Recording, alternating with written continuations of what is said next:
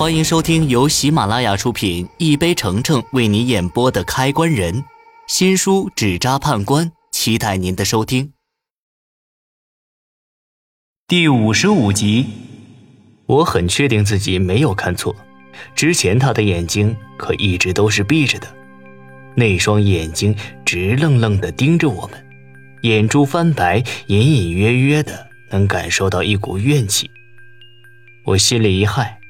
接活之前，我就清楚这尸体很有可能会有异常的情况。难道才刚净身就要开始发作了？白大柱比较怂，吓得直接跪下去拼命磕头。我平复了一下心情，好歹之前也经历过王慧的事情，对于类似的事情，我还能勉强面对。我镇定地将手伸过去，伸到白建民眼睛的位置。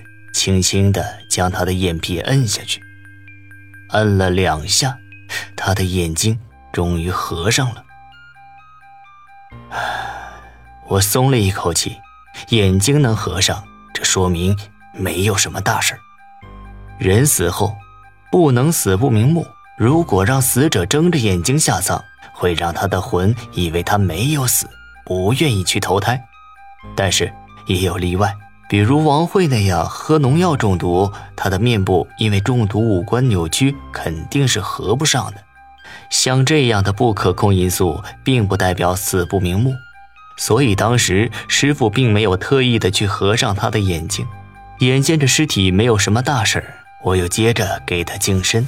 我正忙着，在一旁跪着的白大柱不知抽哪门子的风，我咋感觉有些不放心呢？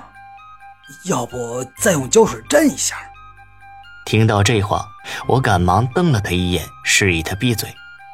哪有强行让贵人合眼的道理？这样做是极其不尊重死者的，不符合死者为大的规矩。我紧张地看了一眼白建民的眼睛，生怕他听到不该听的事情而生气，再生异样。忽然，房间里刮起一阵冷风。整个房间的温度霎时降低了许多，我忍不住打了个寒颤，莫名的有种不好的预感。不对劲儿，这温度越来越低。就在这时，我瞥见白建民的眼睛又猛地睁开，我吓了一跳。妈的，都怪白大柱那张破嘴！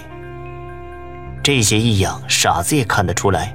贵人因为白大柱的那些话不高兴了，我不敢表现出任何害怕的情绪，继续擦拭着尸体。此时的白大柱也不敢说话了，害怕的低下头，不敢再看尸体。我擦拭完尸体后，把毛巾扔回盆里，又将手伸过去，壮着胆子轻轻摁下尸体的眼睛，接连试了几次，结果都睁开了。我心里着急起来。尸体不闭眼，还怎么入棺？我暗暗地吸了几口气，试图让自己冷静下来，回忆起在书上学过的东西，还有师傅的话。想了一会儿，我打算试试安魂的招式。我从随身携带的布包里拿出清香，点燃后，先是朝尸体拜了一下，然后绕着屋子走起来，边走边念安魂咒。太上台星，应变无停，驱邪附魅，保命护身，智慧明镜，心神安宁，三魂永久，破无丧亲，急急如律令。人有天地人三魂，死后天魂跟地魂离身，但不会离亡体太远。我这样做可以安慰到白建民的三魂。我走了一圈后，重新回到尸体旁，把香。递给了一旁的白大柱，然后继续尝试合上白建民的眼睛。本集已播讲完毕。